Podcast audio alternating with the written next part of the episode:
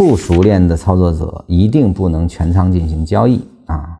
基本的仓位应该拿的是中长线的股票，部分仓位用来练习，否则全仓的操作来上几次半生不熟的折腾，基本上连本都没了。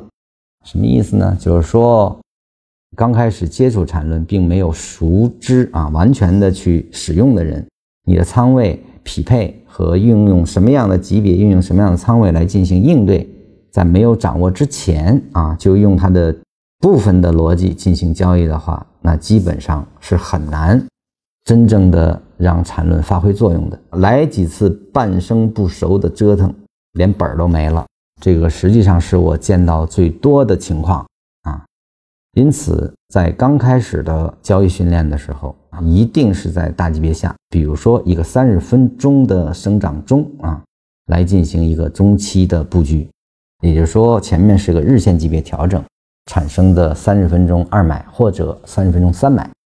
你再开始交易啊，在这个三买或者二买形成完之后，再用一分钟，因为一个三十分钟的运动必然是由一分钟逐渐生长出来，再用一分钟的上下的运动来进行高抛低吸的训练啊，去感知在缠论思维下如何图解市场，以及在图解下如何进行交易。在高抛低吸过程中呢，才是说，你只要不是卖在了买点上啊，只要是挣钱的就没有对错啊。也就是说，你进去了，刚开始你的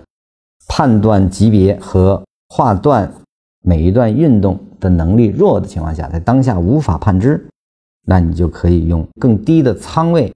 来去利用二买去看它是否延伸啊。那么，当你判断到背驰，或者说出现了第二次出头没有新高的情况下，你第一时间去减掉一分钟仓位，只要有盈利都不是错的。后面再打新高，你可以不用看了啊，因为你手里应该是几个股票，